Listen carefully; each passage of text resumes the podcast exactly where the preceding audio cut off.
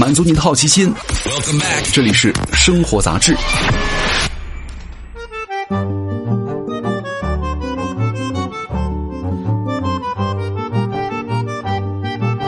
嗨，各位好，欢迎来到生活杂志，我是奥巴庆。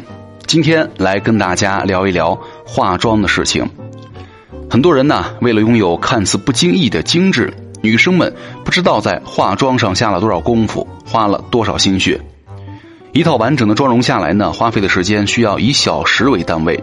那就算抱着同事不值得的心态，工作日只化简妆，那也得牺牲大概半小时左右的宝贵睡眠时间。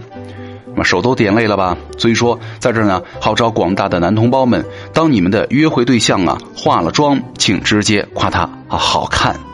毕竟化妆不容易，且见且珍惜呀。而且化妆的是有成本的，对吧？作为一个精致女孩呢，除了麻烦耗时的化妆步骤，还要担心化妆对于皮肤的伤害。因为每次卸完妆呢，看着镜子里憔悴呀、暗沉的小脸儿和越来越差的皮肤状态，内心不禁升起一个疑问：现在皮肤变得这么差，是不是化妆给害的呢？讲道理，伤皮肤这个锅呀，不能够完全由化妆来背。粉底液、遮瑕膏、腮红这些让直男们看不懂的化妆品呢，大部分都是通过遮盖能力比较强的粉体或者有颜色的成分来修饰皮肤外观，它本身都是安全的。但是呢，为了把搞颜色的成分呢加入到配方当中，还能够乖乖听话，就需要加入到乳化剂、成膜剂、矿物油和防腐剂等辅助成分，这些才是化妆品当中可能刺激皮肤的幕后黑手。比如啊，有些乳化剂和矿物油呢会造成皮肤过敏或者长痘痘，还有些成膜剂呢很难洗去，容易残留堆积在皮肤上。可见化妆的确会增加皮肤的负担，尤其是先天不足、皮肤本身就很敏感的人。但是呢，比起化妆本身呢，上妆前后、卸妆前后这些不当的操作也会对于皮肤造成更大的刺激。首先啊，卸妆过度。很多女生呢习惯在用了卸妆产品之后，再习惯用这个洗面奶再洗一道，有的呢还会拿出洁面仪或者用化妆棉加化妆水二次清洁，再加上使用洁面仪或者化妆棉，皮肤容易频繁的受损，生成卸成敏感肌肤了，对吧？第二个就是妆前敷面膜，这样的做法的确可以让皮肤短时间当中呢喝饱水，不过容易卡粉和浮粉了。但是啊，被面膜液浸泡后的皮肤呢，看起来都是水嘟嘟的，却也正好是防御力低迷的时候。面膜让皮肤的水分含量增高，角质层的细胞发生了膨胀，就像被水泡过的银耳一样，变得晶莹剔透。但是呢，也更容易碎了。这个时候呢，再往脸上涂抹一层层的化妆品，容易刺激和破坏脆弱的角质层。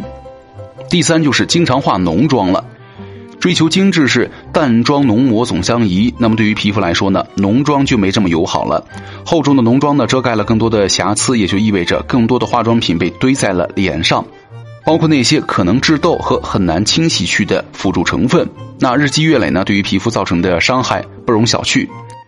如果不是化妆是不可能的，那怎么做才能够把伤害降到最低呢？首先选对卸妆，避免过度。一般的卸妆水呢，对于淡妆来说足够了。那浓妆的话，可以选择清洁能力更强的卸妆油或者卸妆膏。那重要的是，不论淡妆浓妆，卸妆之后呢，可不要再用其他的洁面产品了。有些人可能担心什么卸不干净，实际上现在的卸妆产品呢，一般用水就可以冲洗掉了，而且呢，从镜子里看不到彩妆的痕迹，化妆棉轻轻的擦拭也不见得残留，对吧？说明呢，脸已经足够干净了。再用洗面奶，皮肤会经历到二次伤害。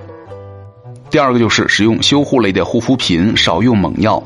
那如果你经常化妆卸妆，可以选择哪些修复产品进行事后的补救？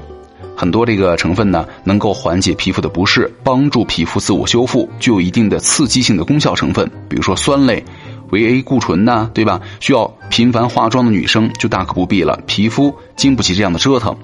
第三就是选择轻薄的日常隔离乳，轻装上阵。